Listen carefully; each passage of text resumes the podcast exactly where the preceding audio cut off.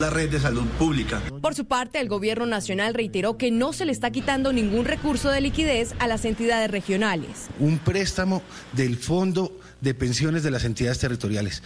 Pensiones que se van a pagar a partir del año 2040. ¿Y para qué tomó ese préstamo? Para que esas pensiones que hoy no se tienen que pagar, esos gastos que hoy no se tienen que hacer, nos ayuden a mitigar y a afrontar esta crisis. Los mandatarios les solicitan al gobierno no descapitalizar sus fondos territoriales. Son las 8 de la noche. Aquí comienza Mesa Blue con Vanessa de la Torre. Son las 8 en punto. Bienvenidos a Mesa Blue es el final de un puente rarísimo. Ustedes nos están escuchando en sus casas, estamos hablando vía redes sociales, tenemos hashtag que es tendencia, muchísimos mensajes además de quienes nos están haciendo preguntas con el numeral Vanessa. Mi pregunta es, vamos a tratar de contestar todas las preguntas que tienen ustedes y que tenemos también nosotros frente al decreto que ha entregado el gobierno y que restringe la movilidad en Colombia, que restringe todas las actividades que hemos tenido durante toda la vida en nuestro país durante los próximos días.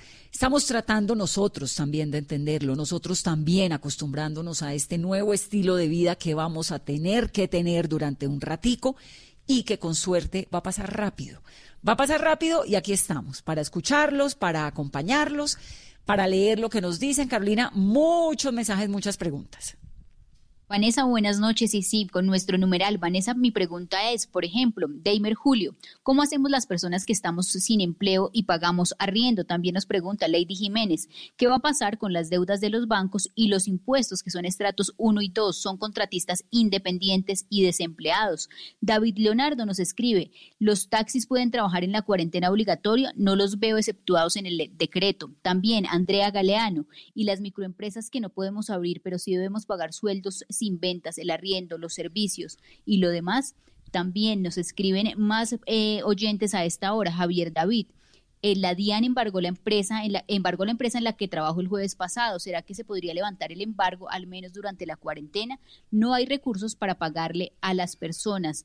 Cris Contreras escribe, las empresas como Claro no contestan en ningún canal de comunicación. En mi caso, que estoy en aislamiento por caso de sospecha de COVID-19 en casa, por un vuelo que tuve, ¿cómo hacemos para estar conectados? Son algunas de las preguntas a esta hora, Vanessa, y también contarle a todos nuestros oyentes que hoy abrimos en nuestras líneas porque Mesa Blue, como lo hemos dicho desde la semana pasada, la hacemos todos juntos y el número es 652-8527 para que si nos están escuchando, nos quieren contar su historia, nos quieren contar cómo pasaron este puente festivo en cuarentena con sus amigos, en casa, con su familia. Entonces, llámenos al 652-8527. Me encanta para que nos llame, para que nos cuenten cómo han estado, todo esto.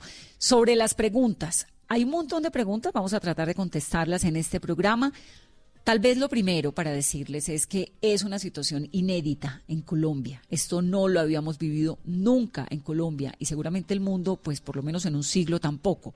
Entonces nos vamos a ir acomodando lentamente a todo. Hay que ponerle sentido común.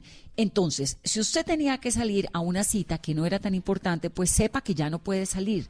Si tiene una cita médica muy importante, debe llevar una prueba de esa cita médica, debe llevar un documento donde usted acredite que tiene la cita, eh, no sé, las citas ya son por teléfono, pero de golpe que le manden una foto diciéndole que efectivamente tiene esa cita en ese lugar, si es una cita médica importante.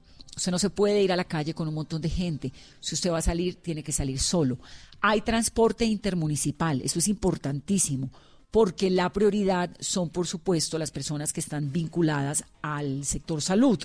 Entonces, los médicos, los enfermeros y enfermeras, los bacteriólogos y bacteriólogas, es decir, toda la gente que hace parte del sistema sanitario de Colombia y que vive por fuera de las ciudades va a poderse transportar, va a poderse mover, pero por supuesto mostrando su carnet de la clínica donde trabaja o del lugar al cual tiene que ir. Todo esto con un muchísimo sentido común. Sobre el tema económico hay que tener un poquito de paciencia, un tris de calma, un tris de paciencia, porque el país apenas está organizando. Lo primordial aquí es la salud, es estar todos guardados, es contener em, pues que nos infectemos todos de este virus y ahí lo demás lo vamos a ir organizando con calma y con paciencia. Bueno, Otico, póngame música porque además tenemos invitado musical esta noche.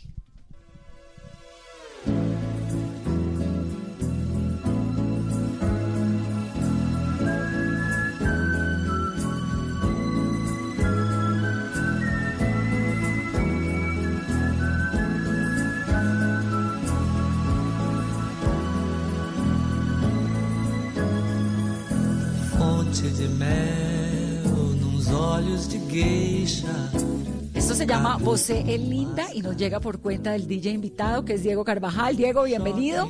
Tiene además ahorita en un ratico música digital. ¿Esto qué? Cuéntenos, ¿cómo es su plan? Nada, mire, el plan arrancó la semana pasada, la cuarentena nos sirvió a todos para empezar a, pues, acercarnos a las cosas que, hacemos, que hacíamos antes y que no le sacábamos tiempo. Yo desempolvé acetatos, usted sabe que yo colecciono acetatos, empecé a mirar mis discos y empecé a armar playlists con, con canciones viejas, con canciones nuevas. Y con mi señora, María Camila, nos sentábamos por las noches a oír música cuando mi hijo estaba acá con mi hijo. Y me empecé a ver que había mucha gente sola y entonces dijimos, nos invitaron a una fiesta la semana pasada por Zoom, eh, Paolo Misia, que es un lobazo, dice que eso es Zumba, porque Zoom y por rumba, pero, pero nos invitaron a una fiesta por Zoom desde México, una DJ que se llama Pony, que es muy buena, y nos pareció chévere el parche dijimos, pues no se trata de pretender ser DJs, pero nosotros podemos acompañar gente. Arrancamos el sábado, invitamos un par de amigos por WhatsApp, se sumaron como 150 personas por, por Instagram, que estaba María Camila transmitiendo y, y por Zoom. Y repetimos el domingo con un ejercicio de salsa.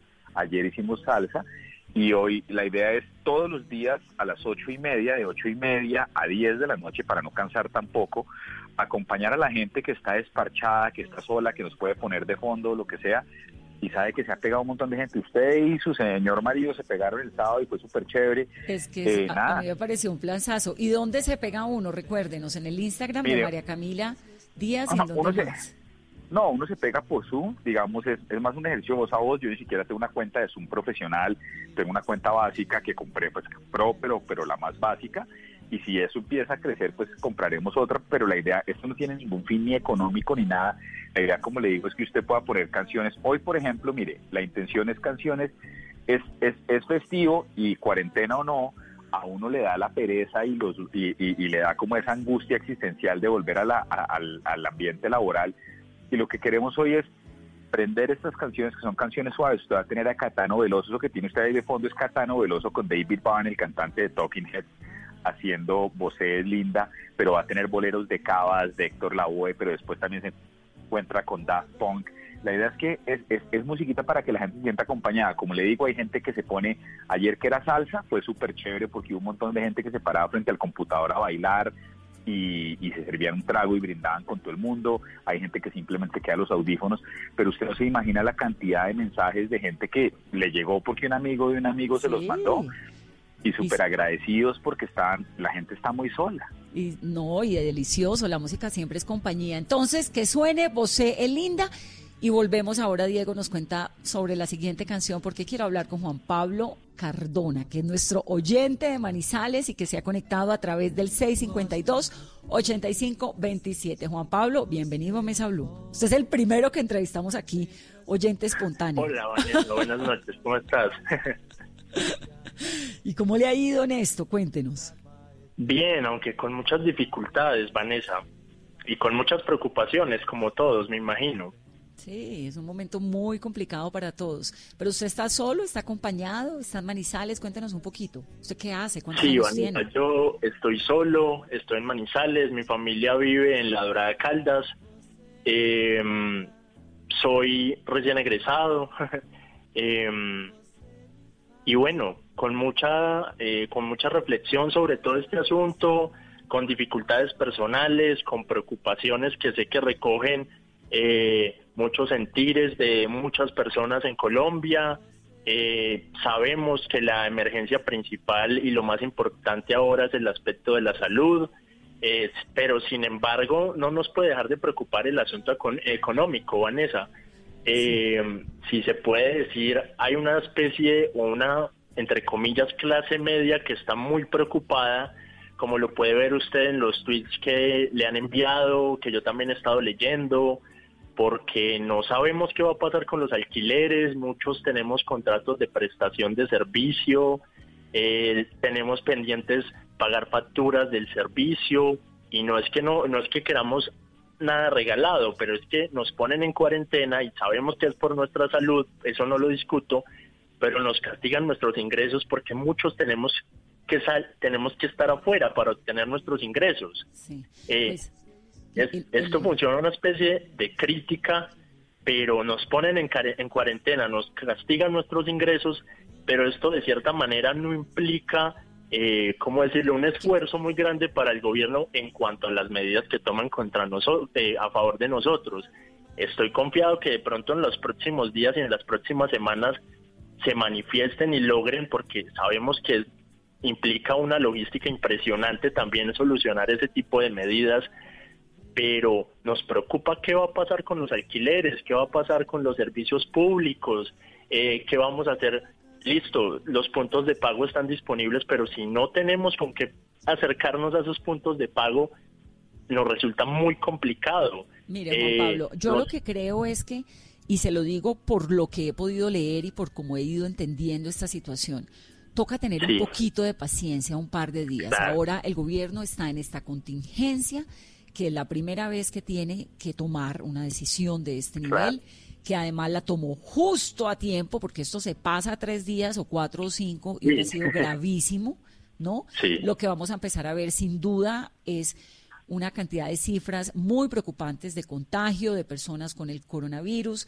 Vamos a empezar a ver cifras de personas que han fallecido. Todo eso lo vamos a ver porque el resultado de esta cuarentena solamente lo vamos a ver dentro de 14 días. Acuérdense que esto es un periodo de 14 días de incubación. Entonces, lo que vamos a ver ahora es lo que ocurrió antes de esta cuarentena. Entonces, hay que darle un poquito de respiro al gobierno para que ellos organicen el tema de salud, que es lo más importante ahora, y poco a poco vamos viendo, hay algunos bancos que han sido, ya han flexibilizado créditos, hay otros alcaldes que han tratado de garantizar servicios públicos, yo creo y siento que hay como una articulación nacional tratando de organizarse. hay que tener un poquitico de paciencia y vamos viendo cómo se van organizando las cosas. Igual aquí en Mesa Blue, usted siempre invitado, vuelve y nos cuenta si ha mejorado o no ha mejorado la cosa. Pero démosle un par de días, unos días, una semana al gobierno para que se articule, ¿le parece? Y a mí más tiempo sí. poder hablar con otros oyentes, Juan Pablo. Claro, sí. Y yo sé que el asunto de salud es primordial. Por ejemplo, en este momento no solo tengo la preocupación económica, sino que presento algunos síntomas y sé que el sistema debe estar completamente complejo. Por ejemplo, yo no he podido acceder a una prueba o de pronto, claro, no se puede entrar en pánico, yo sé. Sé que el aspecto de salud es el, es el más importante, sin embargo agradezco mucho que abran este espacio, es muy importante que nos escuchen. Como decía alguien, un espacio para desahogarnos. Claro, aquí estamos, esta es su mesa y es la mesa de todos. 813, un abrazo muy especial a Juan Pablo, que es nuestro primer oyente, Carolina. Esto lo estamos inventando hoy. 652-8527 es el teléfono y este es el espacio para que todos puedan hablar. No, y es que la, la promesa la hicimos la semana pasada, Vanessa, cuando dijimos Mesa Blue la hacemos juntos en estos momentos, en así como, como Juan Pablo que está solo en su casa pasando estos días de cuarentena, hay muchos oyentes y muchas familias. También la semana pasada hicimos eh, Mesa Blue con los niños, todos los mensajes que recibimos y que vamos a seguir recibiendo. Y si hay niños que nos quieran llamar, recuerden 652-8527. Otro oyente, Diego, bienvenido a Mesa Blue. Hola Vanessa, buenas noches. Diego, bienvenido. ¿Usted dónde está y qué hace? Bueno, estoy en la ciudad de Bogotá eh, y pues soy enfermero. Ah, es enfermero. ¿Y cómo le ha ido, Diego, en esta situación?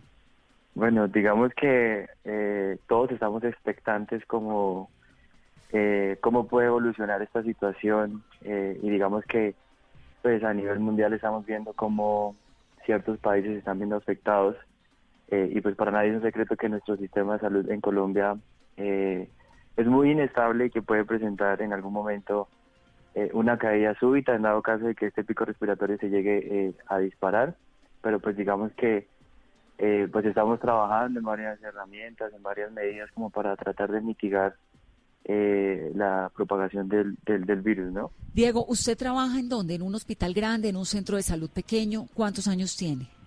Eh, tengo 27 años, trabajo en una clínica muy famosa aquí en la ciudad de Bogotá. eh, digamos que no quiero mencionar el nombre por, pues, por políticas de privacidad que manejan las clínicas. Em, Pero lo protegen, ¿Cómo, ¿cómo se están protegiendo ustedes, las personas de salud, para no contagiarse? Eh, digamos que la primera barrera que tenemos todos los profesionales de la salud es la mascarilla o el tapabocas que conoce la gente. Eh, digamos que esa es como nuestra primera barrera. La clínica donde yo trabajo ha optado por medidas, digamos que seguras, tanto para pacientes, familiares y pues para nosotros. Es decir, desde urgencias en donde, digamos, llega el paciente, eh, se derivan como eh, en dos formas. Es decir, quien llega con picos respiratorios, bueno, picos no, sino como síntomas respiratorios, se atienden por un lado y los que van por cualquier otra enfermedad pues entran por por otro lado como para tratar de que ese contagio no sea tan directo pues en las clínicas. ¿Y han tenido pacientes, tienen pacientes con coronavirus ya diagnosticados? Eh, aquí yo quiero hacer como un paréntesis y explicarle a la gente que nos está escuchando que el coronavirus tiene diferentes cepas. Entonces, la que ha causado tanto pánico y tantas muertes a nivel mundial es el COVID-19, que es un tipo eh, de cepas del coronavirus. Hemos tenido muchos pacientes, Vanessa, hasta el momento afortunadamente no ha habido ninguno positivo, eh, pero pues estamos eh, pues a la expectativa de lo que puede pasar, ¿no? ¿Y usted se siente tranquilo, se siente trabajando bien, que tiene las herramientas y, se siente acompañado? Eh, desde la parte de la clínica en donde yo trabajo, sí, digamos que ya es una clínica que viene desde mucho tiempo, digamos, en el mercado, entonces es una clínica que que cuenta con un equipo interdisciplinario muy completo y, nos está dando pues las herramientas necesarias, pero digamos que hay como temas que aún no son como muy claros para todos y es decir, si llega un paciente con COVID-19, ¿cómo vamos a hacer? Eh, yo pienso que pues hasta el momento no, no nos han dado esa directriz pues porque no hemos tenido pacientes positivos, pero en dado caso de que llegara a presentarse, pues eh, nos dirán cuál es la mejor manera de, de manejar este tipo de pacientes. Claro. Sí, ese protocolo hay que establecerlo ya, porque en cualquier momento ocurre además, ¿no?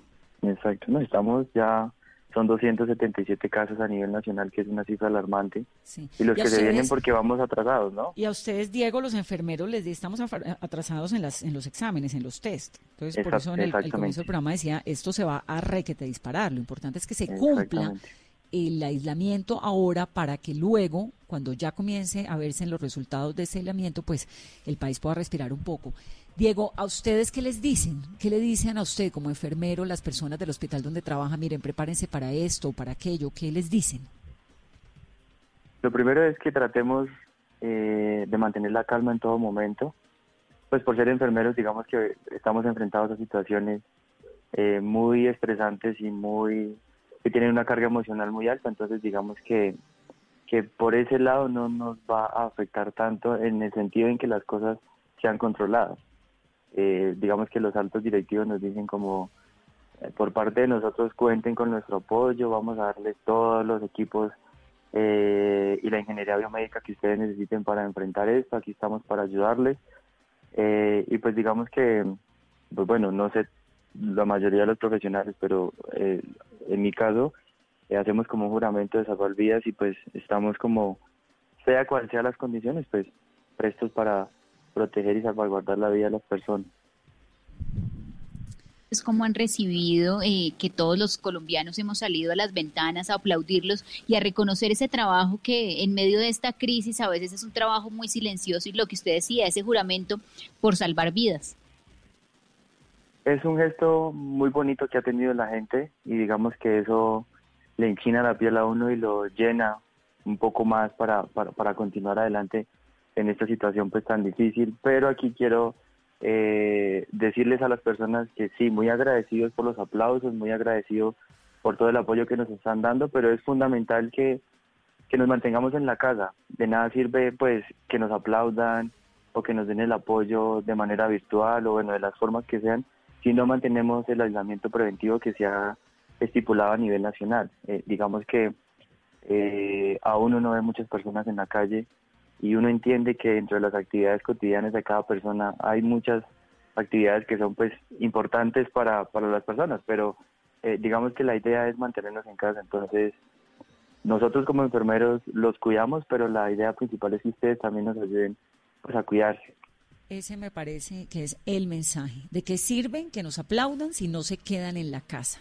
Ese es el sentido. Ustedes, eh, bueno, están preparados, han hecho toda una carrera para esto, es un momento complejo para el planeta entero. ¿Cómo manejan el miedo, las, las angustias de la vida cotidiana, Diego? Vanessa, es un tema que los profesionales de la salud, a medida que va avanzando nuestra carrera y a medida que desarrollamos nuestra profesión, nos vamos, digamos, como adaptando a las circunstancias y podemos manejarlo de cierta forma. Pero hay momentos en donde, como seres humanos, somos muy inestables eh, y podemos, digamos, entrar en un colapso mental, por así decirlo.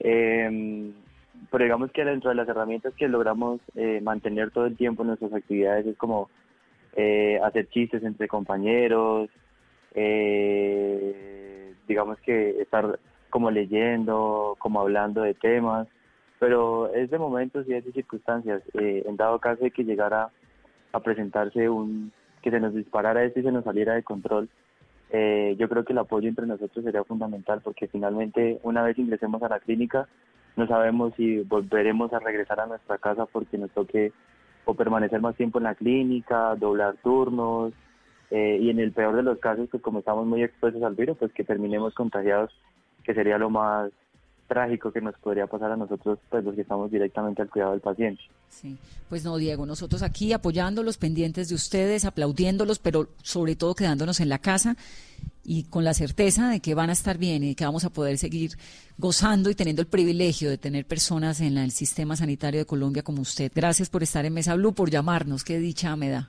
Gracias. Claro que sí. No, a ustedes, Vanessa, gracias por, por abrir este espacio y quisiera como antes de, finalizar la llamada de darle como unos tipsitos a la gente de lo que pueden hacer en la casa. Rápidamente, porque se me va el otro Diego que me va a poner música.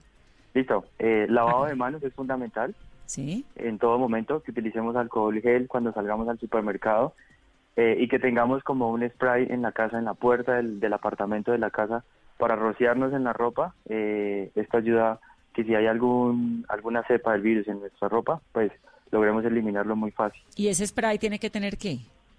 Eh, puede tener o alcohol o puede tener hipoclorito, o al 1% o al 5%.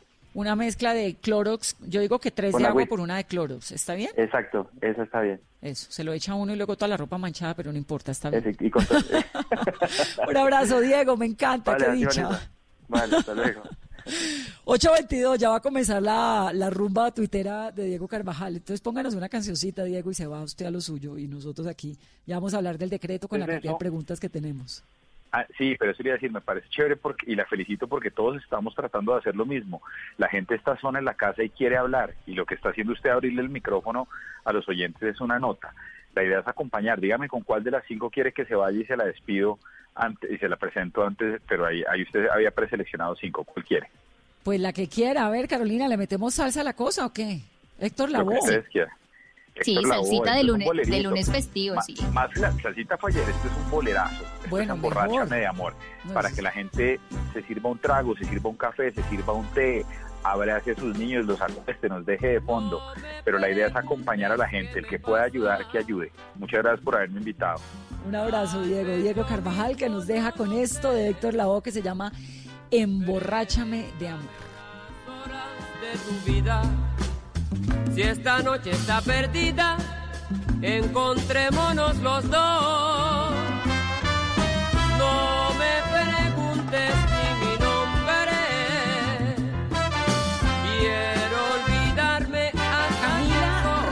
Camila del Servicio Informativo de Blue Radio y además siempre está aquí con nosotros en Mesa Blue. Vamos a contestar rápidamente cinco preguntas de oyentes. Esto pues de la manera como usted y yo entendemos este decreto y como Carolina, que lo hemos estudiado toda la tarde, estamos tratando de comprenderlo porque eso es lo que queremos, explicarle a la gente. Y tenemos oyente Otto, ¿cómo se llama nuestro oyente que va a entrar ahorita? Alexander, ya vamos, pero antes, numeral, Vanessa, mi pregunta es, Carolina, una pregunta y la vamos contestando aquí con Camila. Vamos a hacer varias preguntas. La primera, y es una de las dudas que tienen muchos bogotanos y colombianos, es si pueden utilizar o no su carro particular para ir a hacer mercado, Cami. Utilizar el carro, lo que no sé es si cuando tenga pico y placa, Camila. Pues no, Vanessa, lo que establece la ley es que el carro particular solo se puede utilizar, por ejemplo, eh, puede andar solo una persona y es, por ejemplo, para una cita médica prioritaria, pa- para una mujer embarazada que necesita llegar al médico, pero para hacer mercado lo que está pidiendo el gobierno es que usted pida su taxi, un taxi ya sea por teléfono o aplicación. ¿Por qué? Porque el carro se lo van a revisar, le van a pedir el soporte de la cita médica o de eh, la reclamación del medicamento o de la urgencia que usted necesita. Pero es decir, para hacer mercado el llamado es a que nos transportemos en transporte público, en un taxi preferiblemente.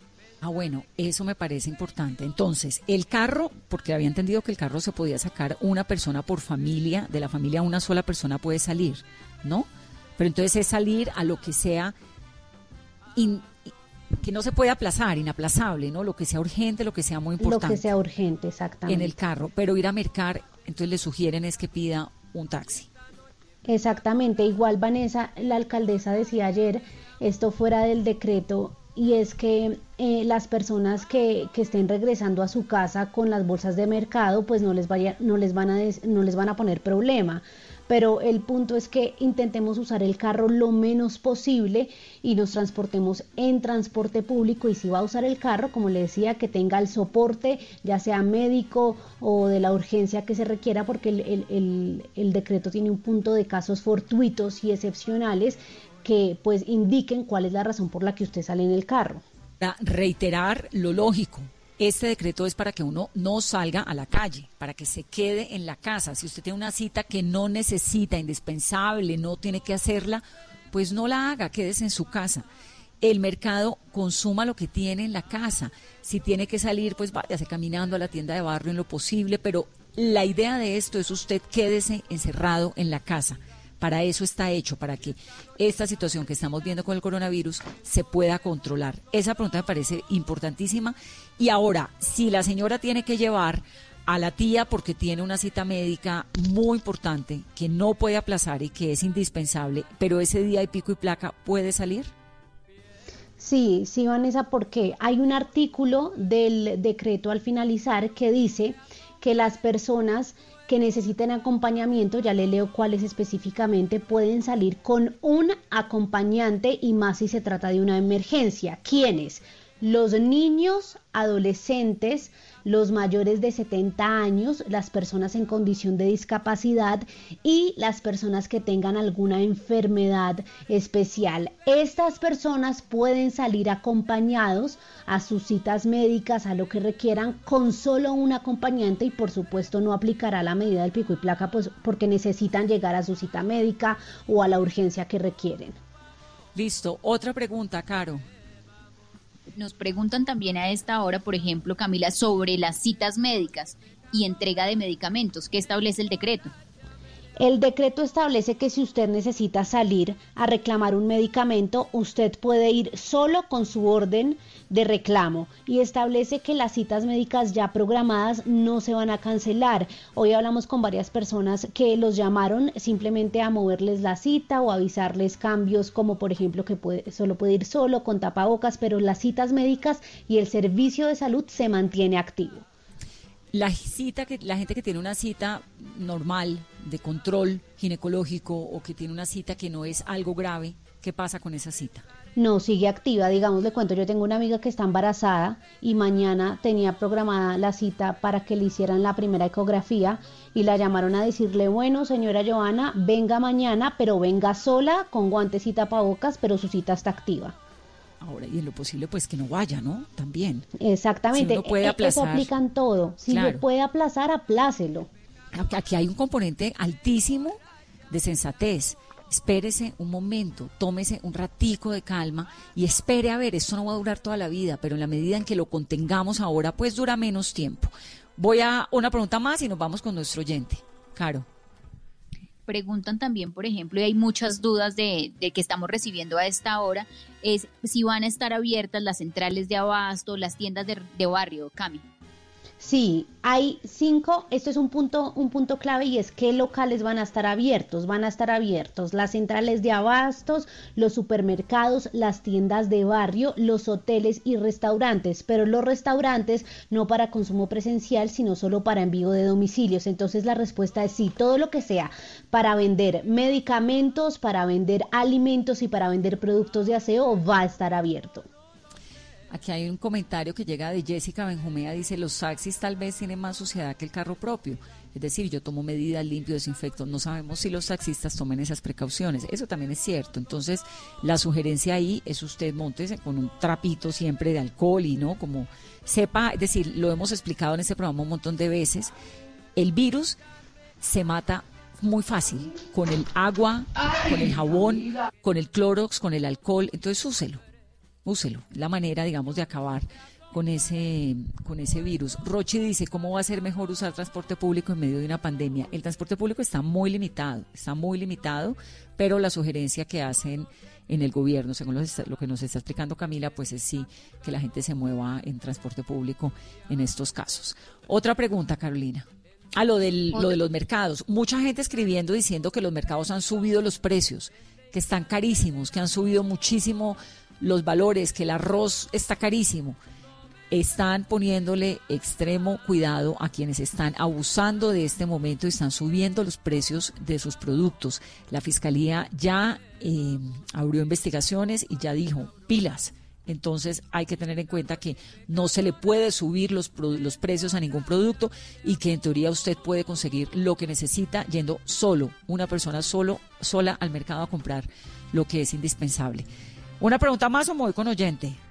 Una pregunta más, esta me parece muy importante y la hace Wilmer Quintero. Vanessa, mi pregunta es, si necesito ir a un banco a hacer una consignación, a X identidad, abrir una cuenta de ahorros, un CDT, ¿los bancos van a estar abiertos para estas operaciones y en qué tipo de horarios, qué entidades? ¿Qué dice el decreto, Cami? El decreto dice que las excepciones sí cobijan a las entidades bancarias y a las personas que tramitan, eh, que trabajan en los bancos, pero aquí los bancos han hecho puntualmente sus anuncios sobre qué operaciones van a permitir en caja y qué operaciones, pues si se pueden hacer virtuales, usted tiene que hacerlas virtuales. Entonces es el, la suma de dos cosas. El decreto dice que sí, que los trabajadores que trabajan en, valga la redundancia, en bancos, pueden ir a trabajar y van a estar abiertos los bancos, pero los bancos también han dicho que si usted llega a realizar un trámite que se puede hacer de manera virtual, pues no va a poder hacer esto. ¿Qué trámite se pueden hacer en los bancos, por ejemplo, reclamar la pensión, reclamar el, algún otro tipo pues de pago que le estén haciendo, solo lo que es específicamente de hacer en caja y que usted no puede hacer de manera virtual.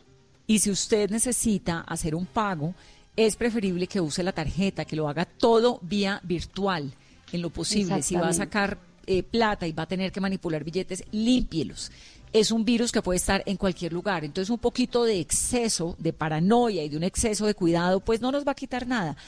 Hay mucha gente que se ha recuperado de esto. Es un momento. Fíjense en Italia cómo estaba de dramática la situación, que sigue estando, pero es que Italia el sábado casi que tenía 800 muertos.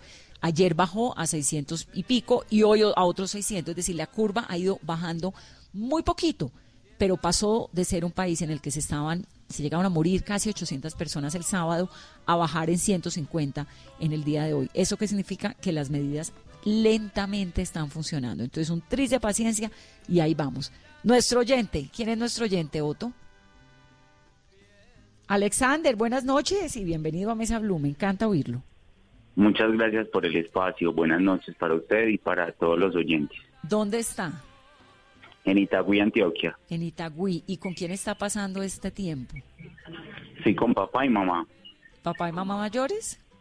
Sí, señora. Papá, eh, mi papá tiene 73 años y mi mamá 70.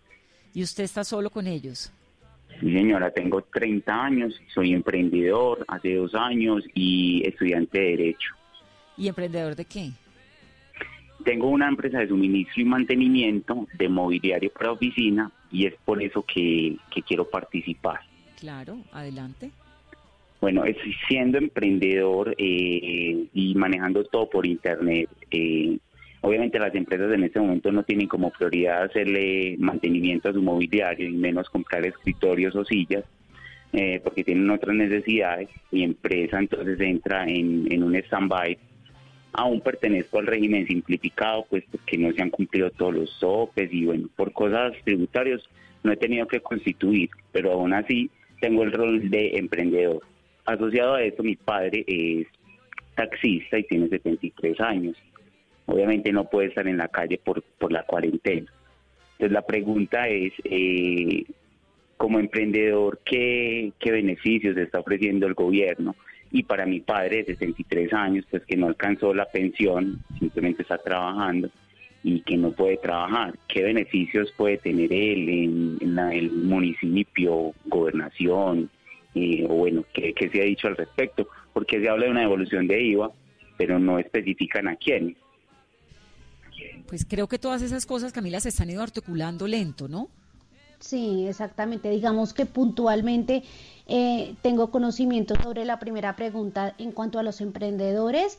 Eh, sí, se va a habilitar crédito con Bancoldex para que puedan acceder no solo a la, a, la creación de empresas y de iniciativas, sino para que las empresas puedan, las dice eh, la norma, las pequeñas, micro, medianas y macroempresas tener pues recursos para que no se generen despidos. Esa norma se está elaborando, es un proyecto de decreto que aún no ha salido. Sobre lo segundo, eh, recuerda que la ley de activación económica incluía ya personas eh, pues específicas en esa devolución del IVA.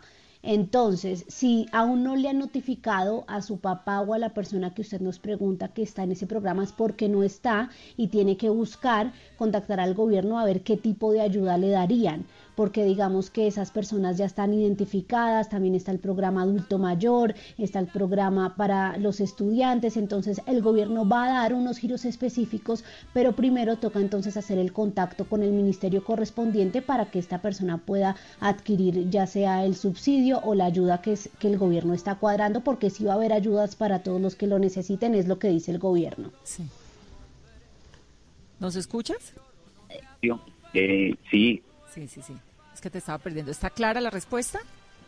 Sí, antes de finalizar y muchas gracias por el espacio, eh, quisiera pues como ser la voz de los de los emprendedores que aún estamos solos, cierto, que llevábamos un tiempo en el mercado y todavía no teníamos como en sí eh, trabajadores a nuestro cargo, pero igual aún estamos ahí volando, porque si no estamos constituidos y ya llevábamos tanto tiempo en el mercado, pues sería bueno también que nos tuvieran en cuenta, porque no voy a poder conseguir un trabajo hoy probablemente y mi padre no está trabajando. Entonces, bueno, quisiera que nos escalaran ahí también a los del simplificado, que aún estábamos solos.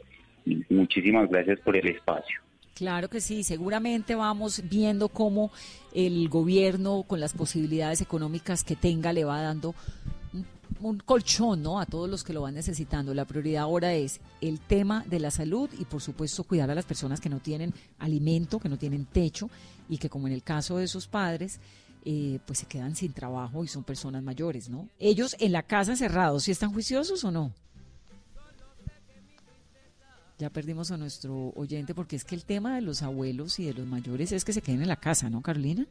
No, es crítico, Vanessa. O sea, las imágenes que uno ve, por ejemplo, si están, por ejemplo, abuelos acá en Bogotá se la pasan toda la tarde en la ventana y queriendo salir, es muy difícil. Y los abuelos ya a esa edad son tercos y quieren salir al parque a tomarse su café, su té con sus amigos. Y lo que ha dicho para los abuelitos, lo dijo el ministro de Trabajo, Ángel Custodio Cabrera, que el objetivo del gobierno cuál es, es poder ampliar el programa Colombia Mayor y así tener la cobertura del 100% de los abuelos en Colombia y el llamado es a que los que no estén afiliados al programa lo puedan hacer al menos por estos meses. Tenemos otro oyente, Esteban Herrera. Ese nombre me suena, lo conozco. Mi querida Vanessa, muy buenas noches, ¿cómo Mi estás? querido Esteban, que es este gusto aquí en Mesa Blue con el 652-8527. ¿Cómo está pasando esta temporada, Esteban? Eh, muy bien, mi querida Vanessa, pues un tiempo de trabajo interior, de seguir trabajando juicioso en las responsabilidades, de estar también de mis padres en Cali, de Beatriz y Gonzalo, de los familiares, de los amigos, pero cuidándolos al máximo, ¿no? Pero usted está en Bogotá y los padres están en Cali.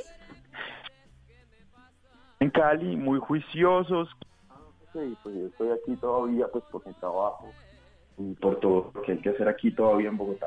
¿Y los papás con quién están? ¿Aló? ¿Los padres- papás con quién están? Sí, mis padres están ellos dos, Beatriz y Gonzalo, están ellos dos en Cali, ahí en su casa y pues muy juiciosos, muy pendiente de que estén muy juiciosos. Sí, claro, que Sí, se señor. queden tranquilos, que esperen un momento, que ya después el hijo va, los abraza, los acompaña y usted tranquilo. Sí, sí, señora, pues muy, muy, muy pendiente de cómo eh, se genera pues toda esta dinámica, ¿no? Yo, yo pienso en estos días, leía un artículo eh, sobre la importancia también de la solidaridad, ¿no? Que cómo se va movilizando, se puede donar al banco de alimentos, que... Lo del Banco de eh, Alimentos está funcionando divino y es súper importante. Y es la manera de usted darle una mano, ayudarlo, métase a la página, busque los bancos de alimentos, que además uno sabe que ahí ese dinero va destinado a lo que toca, ¿no? Entonces, vale la pena darle una mano al Banco de Alimentos. Esteban, pues un abrazo grandísimo.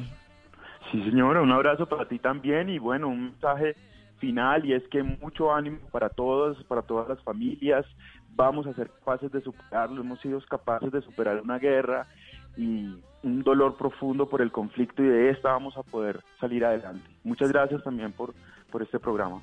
Un abrazo, Esteban. Este es su programa. El artículo, hay un artículo maravilloso en el Financial Times, está en inglés, pero les cuento rápidamente, de Harari, que es uno de los grandes pensadores de, de nuestra generación, que trata de explicar cómo va a ser el mundo después del coronavirus. Y entonces él dice que es un mundo en el que la solidaridad va a reinar, tiene que reinar, porque aquí hay un componente de solidaridad muy grande y además un componente de solidaridad global, porque ya no importa solamente lo que usted haga, sino lo que usted hace con los otros y cómo los países entre sí terminan siendo solidarios, que esto va a terminar mostrando un lado muy importante que se llama solidaridad global. Es como el ensayo que hace Harari, está en el Financial Times, lo voy a poner en mi Twitter por si alguien quiere. Camila, hay mucha gente diciéndome que lo del taxi no es que no es así, que yo no tengo razón. Yo quiero dejar claro que no me lo estoy inventando, que es lo que está en el decreto. El carro particular se usa para una cita prioritaria, para las mujeres embarazadas, para situaciones extraordinarias. Para hacer mercado, la sugerencia es que se vaya en taxi, ¿verdad? Sí, sí, señora Vanessa, pero ahí usted tiene razón en algo que, que acabo de leer aquí en el decreto, y es que si bien la recomendación de la ministra Ángela María Orozco es que lo usemos solo para cosas prioritarias, sí se puede utilizar para ir a comprar cosas, pero solo una persona. Sí, eso me parece importante. Entonces, entonces uh, revisemos eso porque la gente está escribiendo mucho y están preguntando cómo así. No, entonces pero yo es así, es decir, es decir, el carro lo puede utilizar una sola persona, no pueden ir más de dos personas y la norma establece que lo puede utilizar para comprar un mercado porque le van a preguntar a qué, a para qué utilizar el carro o para ir a una cita prioritaria o para comprar un medicamento porque le queda lejos el lugar. O sea, siempre tiene que especificar para qué va a usar el carro. No puede salir ah, con el carro a cualquier cosa, sino simplemente a estas cosas que son ya de fuerza mayor y solo una persona. Entonces, usted sale de su casa, va a la cita prioritaria que tiene, si tiene una urgencia, se tiene que ir solo, si tiene que ir al médico eh, porque tiene una necesidad de salud, pues va, use el taxi en lo posible y si tiene mercado, que creo que es el gran interrogante de la gente, usted sí puede coger un carro e ir al mercado. Exactamente, si necesita el carro para hacer el mercado grande, aquí, aquí lo leí en el decreto, sí puede usarlo solo una persona por familia para ir a hacer estas compras. Varios datos. La compra de bebidas alcohólicas está autorizada, pero no el consumo en lugares públicos. Usted puede comprar su alcohol y tomárselo en la casa. Hay prestación de servicios de salud, misiones médicas, servicios de emergencias, médicos veterinarios, eso es importante. Usted, una sola persona por familia puede salir a comprar alimentos.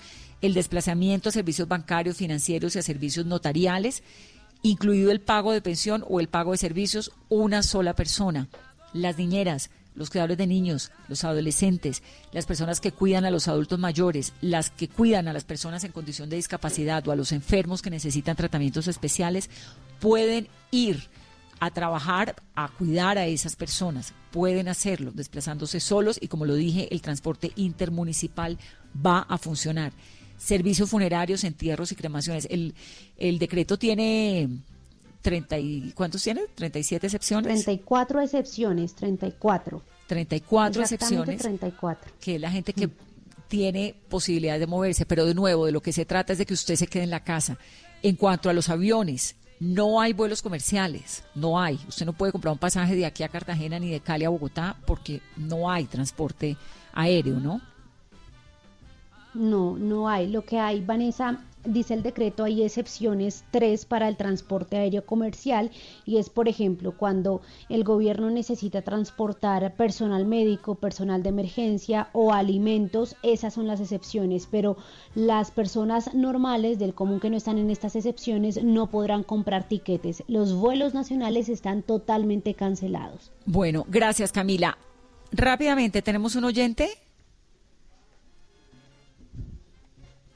Ah, no, es el invitado, Nelson Martínez. Nelson está en Argentina. Nelson lo hemos querido invitar porque él es el llamado paciente 13, positivo para coronavirus. Estuvo durante siete días hospitalizado y ya está en su casa.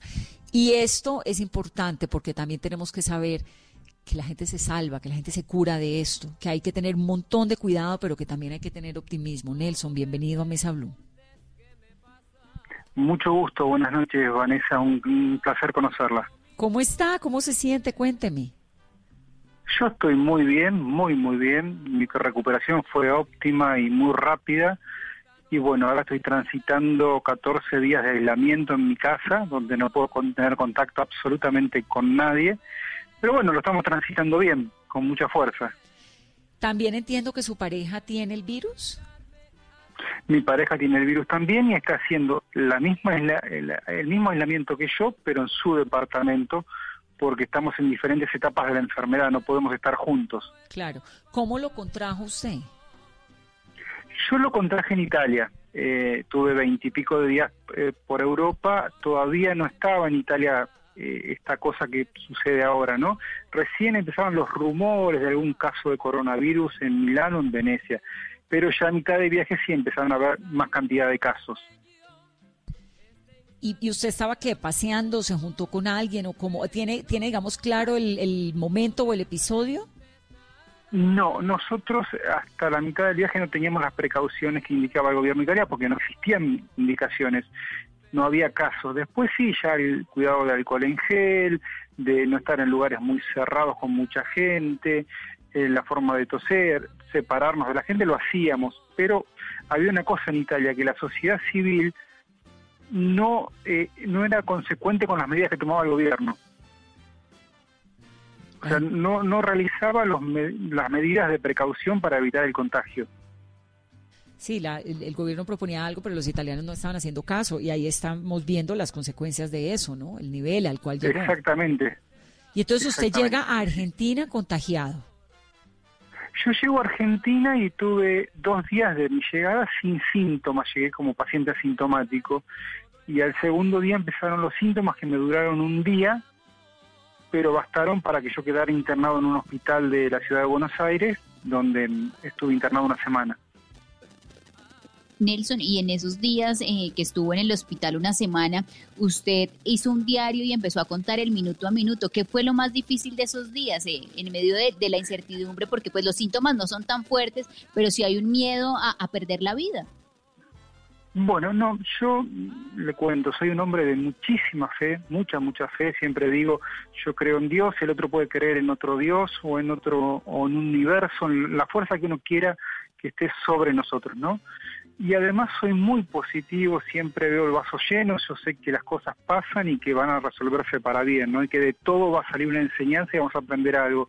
Entonces lo tomé con mucha tranquilidad, o sea, no en ningún momento tuve miedo ni, ni nada que me alarmara. Sabía que como, como cualquier mortal podía tener yo el virus y, y sobrellevarlo. Estaba tranquilo. El síntoma, cuando nos dice que le dieron los síntomas un solo día y que terminó, ¿eso fue suficiente para ir a, a la clínica? ¿Qué fue lo que le dio? ¿Por qué fue tan duro? Claro, porque, porque yo tuve dolores musculares, fiebre, eh, tos y dolor de cabeza. Y cuando la fiebre llegó a 38 grados, que superó 38,2, era la pauta que indicaba el gobierno que había que llamar al servicio de emergencia. Claro. Entonces yo hice eso, llamé al servicio de emergencia, no fui a ninguna guardia para no colapsar las guardias y se abrió un protocolo para mi caso y me trasladaron a este hospital que yo le digo que es el Hospital Muñiz. Y con suerte está bien ahorita recuperándose, la pareja también está recuperándose en su casa. Sí, pa- los- mi pareja está con un poquito más de tos, que todavía no se le va. Yo estoy realmente óptimo, no tengo ningún síntoma desde ya hace más de 15 días. Ay, pues nos da una alegría hablar con usted, Nelson, porque eso es lo que necesitamos en Colombia. Estamos tratando como de tener un poco de optimismo, de saber que esto es una situación muy dramática, sin duda, y muy miedosa, muy asustadora, pero nos toca guardar la calma, quedarnos en casa, hacerle caso a las medidas que propone el gobierno, que son básicamente quédese quieto, quédese en su casa y cuidarse. Y no que necesariamente usted va a terminar muy grave, le puede pasar lo que le pasó a Nelson, que sale adelante, ¿no?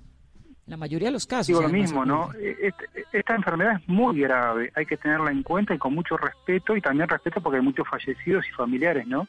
Entonces, desde el respeto, no el miedo, sí el respeto a la enfermedad y cuidarnos. En la medida que nos aislemos todos, vamos a evitar que este virus se desparrame aún más.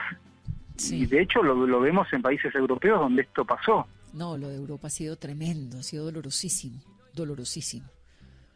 Pero vamos, y nos llena un poco de alivio esta situación suya y de acuerdo, una enfermedad muy seria, pues de hecho tiene al mundo paralizado, si no fuera tan seria no lo estaría. Nelson, gracias por contarnos su historia y un abrazo. Muchas gracias a ustedes, un saludo para Colombia y para la comunidad colombiana acá de Buenos Aires.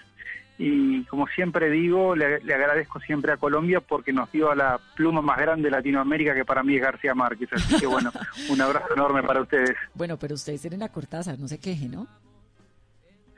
No, pero para mí es García Márquez. Para mí es la pluma latinoamericana más importante que hay. He leído Cortázar, Borges, eh, Pedro Rulfo, pero eh, Juan Rulfo, perdón, pero para mí. García Márquez es. Y leí ocho veces Cien años de soledad. Ay, qué maravilla, Nelson, qué dicha oír eso. Pero ustedes también con esa. Argentina que tienen tan maravillosa, tienen ese vino, tienen Aquino, tienen a Gardel, al polaco Sí, sí, Goyeneche. tenemos muchas bueno, cosas, sí, sí. Pero bueno, Colombia es algo que a mí me puede por García Márquez. Amo Qué ese autor realmente. qué dicha. Gracias por llenarnos de buena vibra y de optimismo esta noche, Nelson. Un abrazo, gracias. A ustedes, que tengan una muy buena noche. Tenemos Gracias. oyente, nuestro oyente se llama Alejandro. Bienvenido a Hola, Mesa Vanessa. Blue, que nos contactó por el 652-8527. Hola Vanessa, ¿me escuchas? Perfecto, ¿dónde está? ¿Cuántos años Bueno, tiene? Cuéntenos pues- todo lo que quiera. Pues es una historia larga. Yo vivo en Dallas, Texas, pero en este momento estoy aquí en Chía porque tuve que venir de emergencia a acompañar a mi mamá que está hospitalizada en la clínica Reina Sofía. Aunque ella todavía está hospitalizada, pues me tocó quedarme acá no sé hasta cuándo porque mi viaje de regreso a Texas me lo cancelaron y me lo pusieron para el 7 de mayo. Claro. Y entonces, pues estaba, siempre escucho el programa, yo salgo a caminar con mi perrito que se llama Lucas allá en Frisco, Texas, que es un pueblo que queda al norte de Dallas, y siempre escucho el programa porque justo a esta hora salgo a, a- a caminar. Y bueno, pues desde que usted entrevistó a, a Álvaro Uribe, entonces me volví fan suyo. Bueno, eso está bien. En este programa unos nos odian, otros nos quieren, pero nosotros a todo el mundo le damos No. voz. No, yo sé, no, mentira, la escuché hace rato, pero eso, eh, eso consolidó mi, mi, no sé cómo dirá, mi, mi fan, mi fanatismo. Pero bueno, no, eh, sí, muy triste la historia, aquí esto está terrible, eh, no sé, no sabemos, yo trabajo para una empresa de tecnología en, en Texas, soy auditor en el área de servicios financieros y trabajo en teletrabajo desde hace seis años. Y siempre pues pensé que era siempre pensé que yo eh, quisiera más ir a la oficina pero ahora en estas circunstancias termina siendo que quienes hacemos teletrabajo y quienes tenemos experiencia en ese en ese campo estamos con un poquito de ventaja frente a quienes van a comenzar ahora con ese tema entonces mm, es eh, es un mundo nuevo completamente nuevo Es un mundo- en- Es un mundo completamente nuevo, es una, es una situación inédita, lo que le decíamos a, Sí. a nuestros oyentes, ¿no? Que hay que tener un poquito de calma mientras nos vamos organizando. Sí, mucha, mucha calma. Y bueno, Eh, creo que eh, yo le decía hoy a una compañera americana que estuvo en Cartagena en un crucero que no prácticamente no se pudieron bajar del crucero. Le decía que aquí tal vez estamos mejor en la medida en que eh, en algunas regiones la gente no va a extrañar la luz porque todas han vivido sin luz, no va a extrañar, el agua porque todas han vivido sin agua, que no es una situación ideal, pero pero en un país desarrollado, en una ciudad como Dallas, es más difícil estar una hora sin luz, porque la gente nunca ha estado en esa situación. Eh, pero además aquí hay mucha más cercanía con el vecino, con el tendero, con, con compartir una libra de arroz. Allá eso no se ve mucho. Allá sí, todo sociedades distantes. Pero bueno, dígale a su mamá que le mandamos un saludo muy especial acá desde Mesa Blue, Alejandro, y que se mejore pronto. Muchas gracias. Muchas gracias, Vanessa. Muchas gracias. Y bueno, tengamos paciencia, fe. Paciencia. Mire, paciencia y guardarse. Un abrazo, Alejandro. paciencia y guardarse. Bueno. Lo, que dice la alcaldesa Claudia López, acaba de poner un trino, Carolina. Mañana seguimos en Bogotá igual a como hemos estado este fin de semana. No hay pico y placa, pero hay restricción total para la movilización de personas y de vehículos es lo mismo. Usted no puede salir a la calle, no puede salir a la calle. Si tiene que salir a mercar, vaya caminando a la tienda de barrio. Si no tiene, porque la tienda de barrio es muy lejos y le toca ir en su carro, vaya solo y se cuida. Si no tiene carro, puede ir en taxi y volver. Hay un señor que nos está escribiendo y nos pregunta cómo se desinfectan los productos de los supermercados. Edwin Hurtado. Le voy a decir, don Edwin, usted lo que sea que compre, que lleve a su casa, tiene que desinfectarlo. En la puerta de su casa usted tiene que tener un spray, hice un video, lo voy a poner, un spray en el que usted pone tres partes de agua por una de Clorox. O puede tener alcohol también. No vaya a mezclar el alcohol con el Clorox porque esa mezcla es tóxica. O lo uno o lo otro. Y todo lo que usted entre a su casa le pasa ese spray por encima. Coge las frutas o las verduras las pone en la cocina, les echa agua con jaboncito, las lava, lo deja todo muy limpio, deja que se seque, el alcohol se evapora, no le va a pasar nada si le cae un poquito de alcohol a alguna fruta suya. Lo tiene allí, lo limpia bien y luego coge un pañito con el Clorox que le digo en spray y limpia toda la cocina. Se quita los zapatos antes de llegar a su casa y los deja en la puerta y les pasa el alcohol por encima. La ropa le pasa el alcohol por encima y la mete a lavar hay que matar el coronavirus, que es un virus y que se mata con esa mezcla de alcohol y clorox o con el desinfectante alcohol o con el jabón común y corriente, con el jabón que usted usa en su vida cotidiana, con eso. Abra las ventanas todo el tiempo que pueda para que le entre el aire. No es verdad, a quien me está preguntando que si el coronavirus está en el aire, no es verdad, por lo menos no hasta el momento, porque es pesado, no está en el aire. Usted tiene que abrir las ventanas para que se le ventee, para que le entre el aire. Un par de preguntas rápido, Carolina, antes de ir con Juan Diego, que es el último oyente, para despedir de la gente que nos está preguntando a través de, Twitter. Bueno, Vanessa, nos han preguntado si tiene alguna multa o alguna sanción el no cumplir estos días de, aislamiento, de cuarentena hasta el 13 de, abril. ¿Las sanciones cuáles van a ser? Cárcel entre 4 y 8 años y multas de hasta 10 mil salarios mínimos. Hay una... Y preguntas a... Perdón, hay una sanción penal y hay una sanción administrativa. Esto no es una opción, no es que si quiero me cierro y si quiero no. No, es una orden, tiene que estar guardado. Hay castigos si no cumple. Lo que pasa es que hay unas excepciones para la gente que necesita ir al médico, que necesita ir a una urgencia. El que tiene que trabajar, pues lleva su carnet de trabajo del sistema de salud. Hay unas excepciones, pero si usted no se queda en la casa, lo multan. Grave.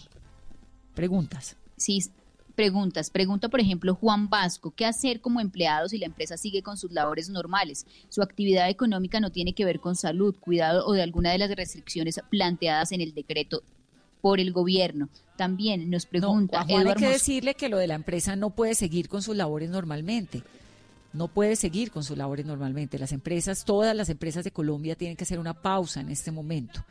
Cuéntenos cuál es su empresa y lo contamos, porque no pueden seguir con sus labores normalmente. Todos, por ejemplo, los medios de comunicación nos hemos adaptado, tenemos unos permisos especiales para movernos, para estar, para trabajar, para poder estarles a ustedes informando lo que está ocurriendo. Pero toda Colombia tiene que entrar en esta pausa, que no va a ser eterna ni va a ser para siempre. Son unas semanas tal vez más de dos semanas, un mes, lo que sea, pero es la pausa que estamos haciendo para que veamos las buenas noticias que nos van a empezar a llegar después de las malas, porque primero vienen las malas y luego las buenas. Otra pregunta, Caro. Pregunta Eduard Mosquera. Buena tarde. Perdónenme la pregunta que tal vez es clara para unos, pero tengo un familiar oncológico en casa. Para no arriesgarla, puedo salir el día de mañana en el carro para autorizar y recoger medicamentos e insumos, sitio Compensar de la 26 y Asisfar. ¿Para moverse? Sí, él pregunta que si puede- tiene un paciente oncológico en casa y para que ese paciente no vaya, ese familiar, que si él puede salir. Desde que tenga el soporte lo Claro. puede hacer. Claro, para ir a comprar los medicamentos se refiere.